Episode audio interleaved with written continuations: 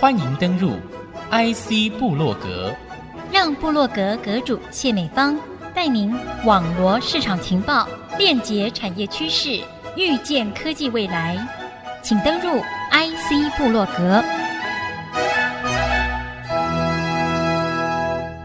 欢迎听众朋友再度收听 IC 部落格，我是节目主持人谢美芳。节目立刻的欢迎阳明交大陈永富副校长来到频道上，和听众朋友好好聊聊半导体跨域人才哦专班的一个设计，跟未来更多的教育学程，让大家看到全面推广终身学习教育的重要性。副校长，欢迎您。哎，谢谢，很感谢美芳姐的邀请。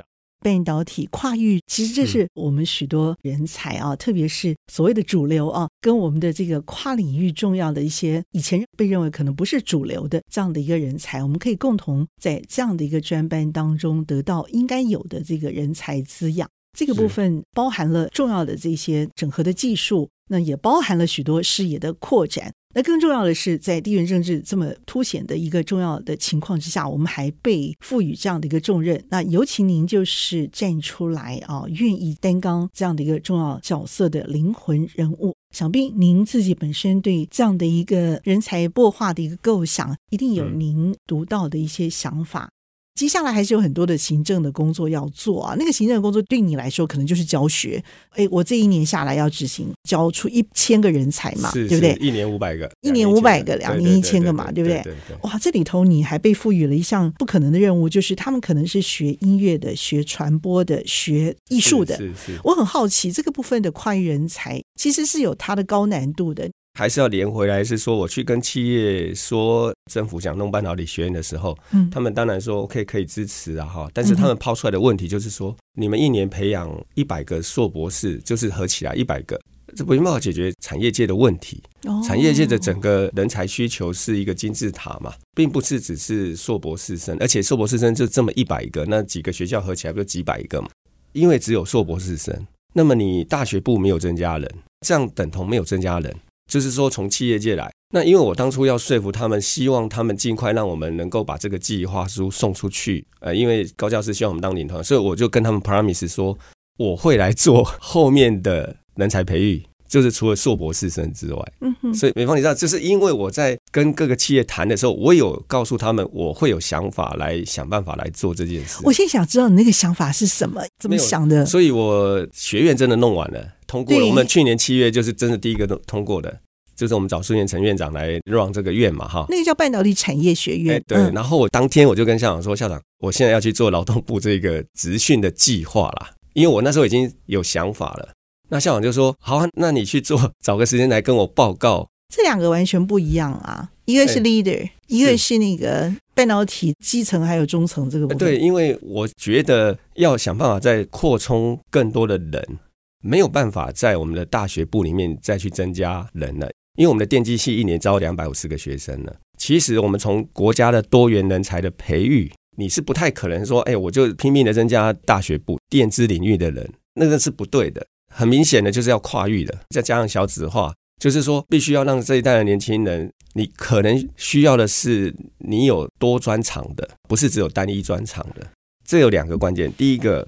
我在服国防役的时候，其实我们的主任其实是非常有涵养的，黄文雄啊，他讲一句话，我永远都记得。他后来也当过管理局的局长，他讲了所有东西，你都要有办法深入浅出。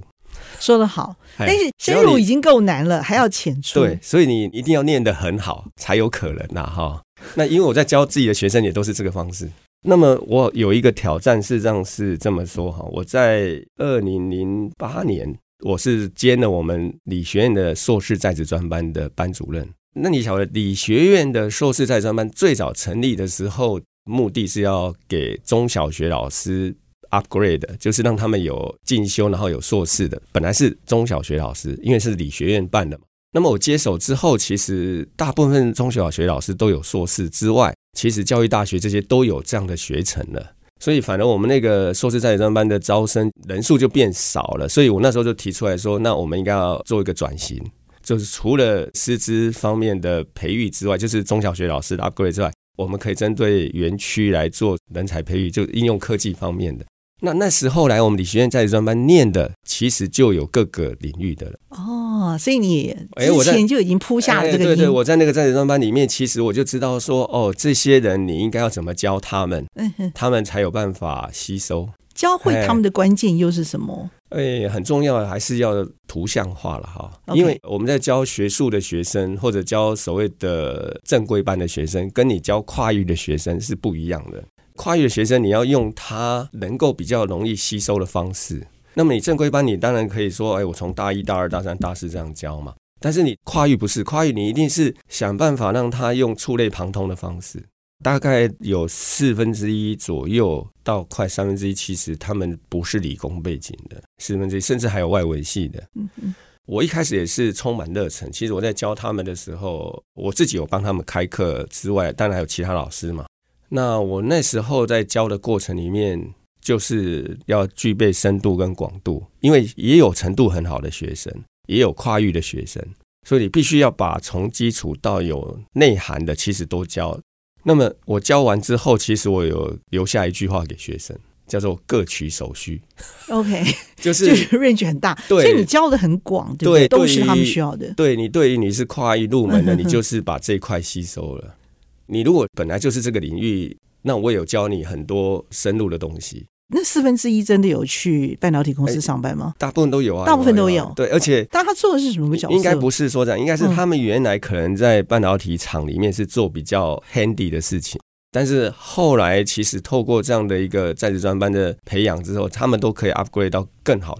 其实这个很重要，台湾必须要把大家的素质涵养拉上来，嗯那我们大家的生活会变更好。那么更基层的工作，假设少子化有必要，那么你才透过移工进来。OK，如果我们自己的人没有先 upgrade 上来。我们自己的人跟移工做一样的事情，其实就可惜了。嗯，对对，这里说明了很好的一个教育如何结合我们民众的生活跟民众的产业职业发展连接，就是 upgrade。我们在各自的领域上啊，各自擅长的这个角色上头呢，在做不同程度的升级。当然，就是像您所说的各取所需。所以这里头养分很重要，就是说像老师您这样的一个教育家的一个想法跟实际的这个手法。怎么样去让他们深入浅出的去了解，又应用在他们的这个职业发展上，应用在他们的这个手中的工作上头，他们周遭的这些生活，周遭的这些领域呢，也会跟着 upgrade 的。是，那也授予不同的硕士学位，就是现在还在办呢、啊，对，现在继续在办，对，四五十个，一届才五十个人，哦，一届五十个，所以你应该办了差不多十来年了嘛。现在班主任不是我了，其实在职专班的学生跟我们正规班的学生跟我的互动。我觉得很不一样，这很微妙。正规班的学生，其实如果以研究生来讲，我们几乎每天都会见面，每天都会有讨论。在职专班的学生反而不是，在职专班的学生他就是下班之后才有可能来读书做研究嘛，所以互动的时间是相对少的。我也不知道为什么是这样，但是很微妙的是说，在职专班的学生他反而更感激你教他的东西。正规班的学生比较容易掉入一个，好像他认为这是他们理所当然的。就是在那个所谓的感恩的心里面，其实在专班的学生会特别真诚。嗯哼，哎，比如说每一年的教师节啊，或者是他们觉得对我很重要的日子，他们自己就会相邀的来邀请我吃饭。其实我不太喜欢去吃饭的人，但是如果是在专班的学生来邀我吃饭，我一定是排除万难。因为对于教育这件事情本身的投入而开枝散叶出来，我觉得这个是意外的一个成果。我现在做劳动部的职训，这些老师都是我带毕业的，不然的话也是在企业做了很久，他又回来念博士。嗯嗯嗯。那现在是我在教他，哎，这很重要，因为他已经在台积电待了很久，比如说在日月光待过很久，他来配合我团队的老师来教劳动部的课的时候是互补的，因为我教的老师其实我们没有真正在半导体厂这样子蹲过，我们有很好的专业，没有问题。但是我们需要有真正在职场上真的做过的老师一起来。嗯嗯。但是这些其实过去都是倒过来的，他们是先去工作了，现在才回来念书的。嗯，这太好了。而且这些人其实大家都觉得我们现在过去弄的半导体学院啊，大家也希望有业师嘛。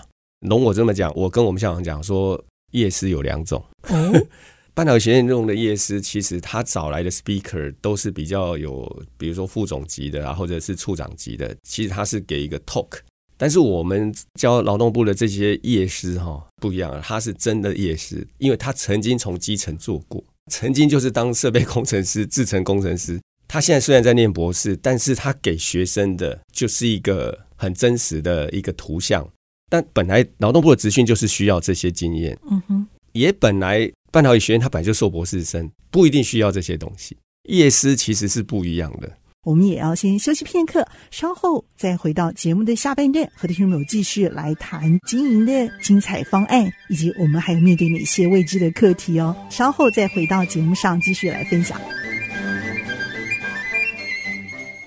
欢迎听众朋友再度回到 IC 部落格。我很好奇，夜师教授的内容哈，会是很重要的一个粮食嘛？那我们就是说，要面对你每天的工作，这些工作老实说，都是一些机器跟机器相处的东西啊，听起来是有一些些难度的，因为它没有温度，你知道，你起码有喜怒哀乐啊。但机器这个东西有一些精神还是可以被抓住。那这些夜师也可以透过这种图像式的这种分享，让大家可以 catch 住。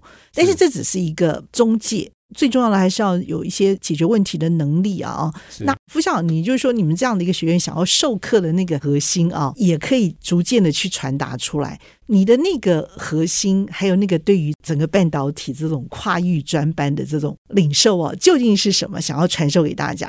启发他们学习的动力啦，这个可能要稍微拉回来。为什么会希望启发他们学习的动力？因为我自己出身的背景，我是鹿港人。那我.我我们家其实是一个货运行。到了我念了博士班的时候，其实我都还在帮忙做。当货运行这个行业，它有一个优点，就是你付出多少劳力，你就赚多少钱。劳力的工作嘛，哈，所以我会觉得，当年我义无反顾要去念博士，我不会去担心说找不到教职，不会，因为我心里想，大不了我回家就是当 会运行，对，我一样还是可以赚钱，还是可以维持生活，所以这不是一个问题。但是我看我自己的父母，就是他们为什么这么辛苦，是因为没有教育嘛。那么等到我念完博士之后，我发现你竟然可以拿着粉笔做教育的工作，就可以让一个人有机会有更好的工作。那对我来讲，我会觉得这是一个很高附加价值的。以前你是要付出多少劳力才得到多少，那教育这个事情呢，我会觉得你既可以充实自己，又可以协助到别人。因为你自己在准备一个课的时候，其实我要教一个小时，最起码要准备三个小时到五个小时，这是一定的。你在这个过程里面，其实你自己也变得更了解了，而且你还帮到了别人。然后你又让那一个人有更好的机会，这是一个很值得去做的了哈。我说跟自强不一样，就是说，因为我们的团队是我自己带出来的，所以我刚刚那个理念是可以传递下去的。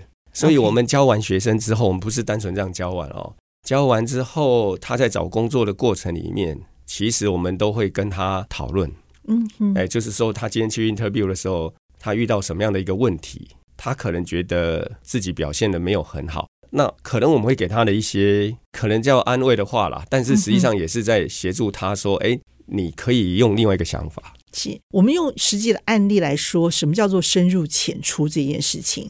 这个你们怎么准备？比如说半导体好了，嗯，我必须先分析一下，是说来念的人呢，大概百分之五十左右是本科的，另外这百分之五十里面百分之三十五是我们所谓的一类组，比较属于文法商的。百分之十五是属于三类组，比如说比较医护方面的，大概是这样的分布。一个很重要是说，假设今天没有这个职训的课，这三群人是不会碰在一起的。嗯，哎，所以我发现一个很有趣的是说，哎，我们让这些人可以在一起共学，这个是增加人与人的互动了。这个是一个我一开始没有发现到的，就是说，哎，其实他们同才之间事实上是会互相帮忙的。这个很重要。对，教了之后，有人听得很懂。有人听得懵懵懂懂，所以虽然我们上课的过程里面一定有我刚刚讲那百分之五十里面是本科的，但是本科里面又有分学的比较扎实跟稍微需要加强的，哎，他们都会彼此帮忙，共学的效应就出来了。学生可以直接跟老师讨论，其实我们那个 LINE@ 其实很方便的，这 Nine 很方便，他们可以在 Nine 群组上面讨论，讨论的过程里面除了有老师回答之外，同学之间他们也会互相帮忙。你看，我们如果一个窄门进来，其实我们都同性质的人，嗯哼，我们是不太可能。我刚刚讲一二三类组的人碰在一起，嗯、哼哼哼不太可能。这样子反而可以更加的去推广半导体，对，对，而且甚至就是在职缺上面也会有机会互相协助。嗯、比如说，今天有一个同学，他到了某一个企业去上班了，他上班的过程里面，他发现公司里面还需要什么样的人，他可以回来介绍同学去 interview，这是很有趣的延伸。对，所以简单来讲啊，现在很需要增加人与人的互动。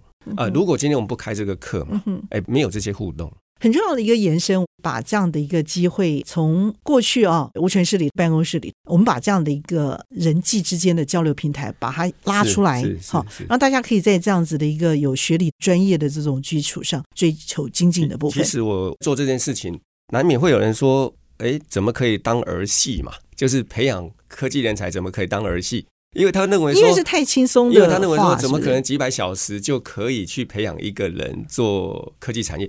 当然，就是说各种的语言，其实在学校里面总是会有各种不同的声音啊。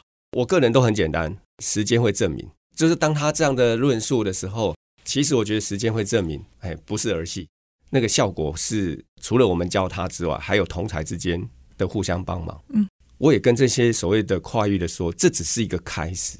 那如果我们套回去，所有过去大家在学习都很清楚，就是学任何东西，王永庆讲一年有所感觉，三年时有所成。那我就觉得很有趣。王永庆讲三年时有所成，你去看外国人他研究，他说叫一万小时啊，就是说你要精通一个东西要一万小时，一万小时去算一算就是差不多三年的学习。然后我后来又去想，哎，最近他们出了一本书叫《刻意练习》，其实刻意练习跟我们现在做职训是有点关系的。刻意练习这本书，它就是说一万个小时是过去大家认为就是 step by step 这样，这是没有特别的一个方式。但是如果你愿意，你用刻意练习的方式，你找到好的老师，找到好的达人、好的教练，然后呢，能够在你精神最好的情况下教你，然后你又可以在精神最好的状况下来学习，他认为是可以突破那一万小时的。所以，我们在这三百小时也是跟同学讲，那这只是一个开始，就是我刚刚有时候也是启发你学习的动力。一万个小时要怎么累积？不是你回来念这一万个小时，不是你今天有这三百个小时，你可以有机会拿到一个入场券。你到了科技公司去了，你在那个职场上，你就要去累积的。我刚刚讲我的老板黄文雄主任啊，他常讲，他说二十年的工作经验，你到底是 repeat 二十年，还是 accumulate 二十年？如果你是 accumulate 二十年，那你的高度就不一样。如果你是反复 repeat 二十年，那你永远都是在一年啊。啊，衍生而出的一些，不只是跨域的人才，甚至会累积实力而成为这个领域的领导人才，都是有可能在这里头去共同经营出来的。没错。嗯，大概基本资料介绍一下，好不好？一年要培训五百个人嘛，对不对？对。每个星期四十个小时，累积上课要多久？学位的一个证明。这些吗？其实它不一定是固定每周四十小时啊，但是它每一个班大概要两百五到三百小时。然后你上完之后一定会有个 certificate，就是你有上过这样的一个训练班。这个训练班里面一定会有安排实作课程，但是线上课程是可以造福更多的人。在没有疫情之前，以劳动部的职训可以想象，全部实体其实要训练一年要训练四五百人是不可能的，因为你光住宿就是一个大的问题。嗯哎，所以后来我跟劳动部也沟通了很久，我说，因为疫情，我们有很多很好的线上的教学的教材，其实是可以辅助的，而且是更好。然后真正要做实体的部分，才来学校做实体。所以我们安排实体，通常会安排在周六跟周日。为什么哈？因为你礼拜一到礼拜五学校还是有很多学生在用设备，你必须要跟学校用设备的时间尽量能够错开来。嗯，所以礼拜六、礼拜天来做实体是很方便的，不然就是寒暑假，我们必须要做很多的安排。嗯，这种人才是洞老是填不满的。呃，focus 在哪几个领域？其实受训完的学生哈，大概七成多去就业了。我们讲一成左右会是失联的，因为这是一个正常的 distribution，就是十个会有一两个你也不知道他去哪里了。但是有一两个会继续升学，哎，他为什么继续升学？因为他发现他有兴趣了，而且他觉得他以前学的不好，或者他以前不是这个领域的，他想要真正好好的再学得更扎实，才进到职场去。但是对劳动部来讲，他最 care 的是马上去工作的，他要百分之百。对，他的 KPI 是希望马上去工作。他对于去升学的，他会认为不算在 KPI。但我觉得这个是一个迷失。其实这个金字塔的人，他应该是基层跟中阶的，其实他是有机会爬到中高阶跟高阶的，这才是一个正常的流动。那我已经看到刚刚那个比例嘛，哈，大概十个人会有一两个人，他是想要再往上爬的，这合理的。那我们必须要有机会给他，以这个职训是不太可能的。好，所以我在十一月，我到教育部去的时候，很现实的问题，因为少子化的关系。我们多元人才的培养的需求，就是我们也需要有一类组、二类组、三类组的人都需要，所以不可能在大学的入学大量的去增加电机啊、半导体啊、资讯啊，因为那样做是会造成人才培育的多元性失衡。所以教育部其实他鼓励我了，他是说可以尝试规划第二学士，就跨域的学士，就是二年制的。现在有一个情境，比如说，哎，今天有一个是念经济系的，他有个第一学士的。那么我可以设计一个第二学士四十八小时的一个专业，那他念完这样的一个四十八学分之后，其实他的基本功啊，就会跟我们正规班的不会差到哪里去了。因为也是一年吗？还是半年？没有，他是基本是两年，但是哦是两年，OK。但是你可以一年念完哦，就变成拿到另外一个学士学位。对，你也可以三年念完，但是他基本的是两年，OK。那我现在设计的不止这样啊，我跟校长说，如果只设计第二学士。那么还不够有吸引力，而且还不够好了哈。我希望跟我们现在的研究所的招生可以连贯，就是你来念这个学士学程的时候，我们有机会让你连贯到研究所。那么浓缩起来，可能三年可以把第二学士跟研究所念完，这样子的能力栽培就会比现在的更好。现在很多就是基础不够好，上了研究所，其实反而在做研究上很辛苦。那如果能够今天先有这样的一个第二学士的栽培，然后再让他到研究所去，那整个研究所的研究生的 quality 也 upgrade 上来。我们想是三年之内完成，对，第二学士跟硕士，OK。而且这样子出来的学生是可以跟正规班的学生几乎是一样的一个 level。对，这个已经开始了吗？正要我正要提出来，对，我希望一一三年的七月啦，这是我的目标啦。我们一年不是要训练五百个职训的人吗？但是我们那个学位学生可能只有五十个，嗯，所以这个比例是 reasonable 的，就是说继续培养更高阶的人的比例跟职训的比例其实是一比十左右。用这种教育家训会怎么鼓励大家？以前我们那个年代，大家就是要读这些《论语》《孟子》《大学》《中庸》，而且联考也都会考。那我印象最深刻的就是《论语》的第一篇就好了，我就是说哈，其他都忘了。但是我觉我觉得第一篇其实他已经把所有我们讲说读书人也好，或者是一般现在大家的一个心态，第一篇我不讲美方还记不记得“学而时习之，不亦乐乎”？对，就是说你学东西要常常拿起来看，看呢，其实你就会有一些新的想法，你就会你的满足感上来。再来是有朋自远方来，就我刚刚讲了，因为你在共学的过程里面，是不是很多人就会在一起？你在更学有专长的时候，会有更多人结合上去。我刚刚讲了，大家彼此会互相介绍嘛。最后一个更关键的，人不知而不愠，不亦君子乎？就是真正的读书人是，人家不知道你很棒，人家不知道你在做些什么，你都还是可以过得很自在，有没有？那才是真正的读书人。你读得很好啊。其实我常问人家，我说：“哎，那个温故而知新后面那一句是什么？”有一个国文老师说他忘了。我说：“你国文老师你怎么可以忘了？温故而知新后面就是可以为师矣啊。”其实人生哈，整个路上不外乎就是教与学了，不是我教人，就是我去学东西。那我学东西，可能我自己看，不然就是人家教我。所以人际关系里面，其实跟教与学是绝对的关联。能够把教与学的活动做得很好，那么刚刚讲那个温度就会出来。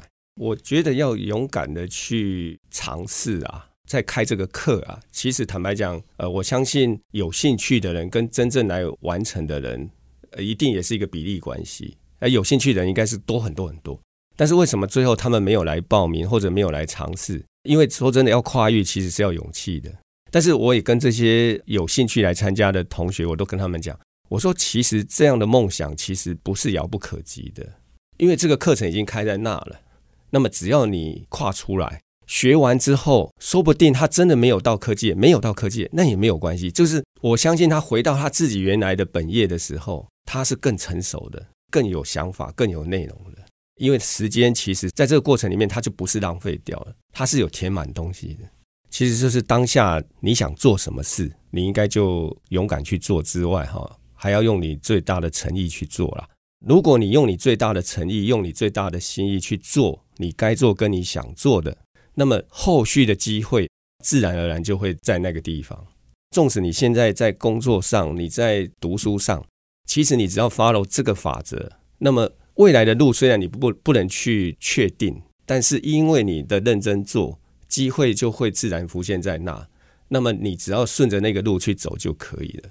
就从我们自己勇敢的走出过去的自我，开始新的自我。那么今天 IC 部落格非常的谢谢我们的阳明交大陈永富副校长在节目当中，透过这样的一个半导体跨域人才哦专班的一个设计，跟未来的硕士专班教育学程，这当中也让我们找到了创新的乐趣。非常的谢谢我们的陈永福副校长精彩的分享，谢谢。哎，谢谢谢谢美芳姐，谢谢大家，也谢谢听众朋友您的收听。IC 部落格，我是谢美芳和陈副校长一起在频道上和大家 say goodbye，拜拜。拜拜。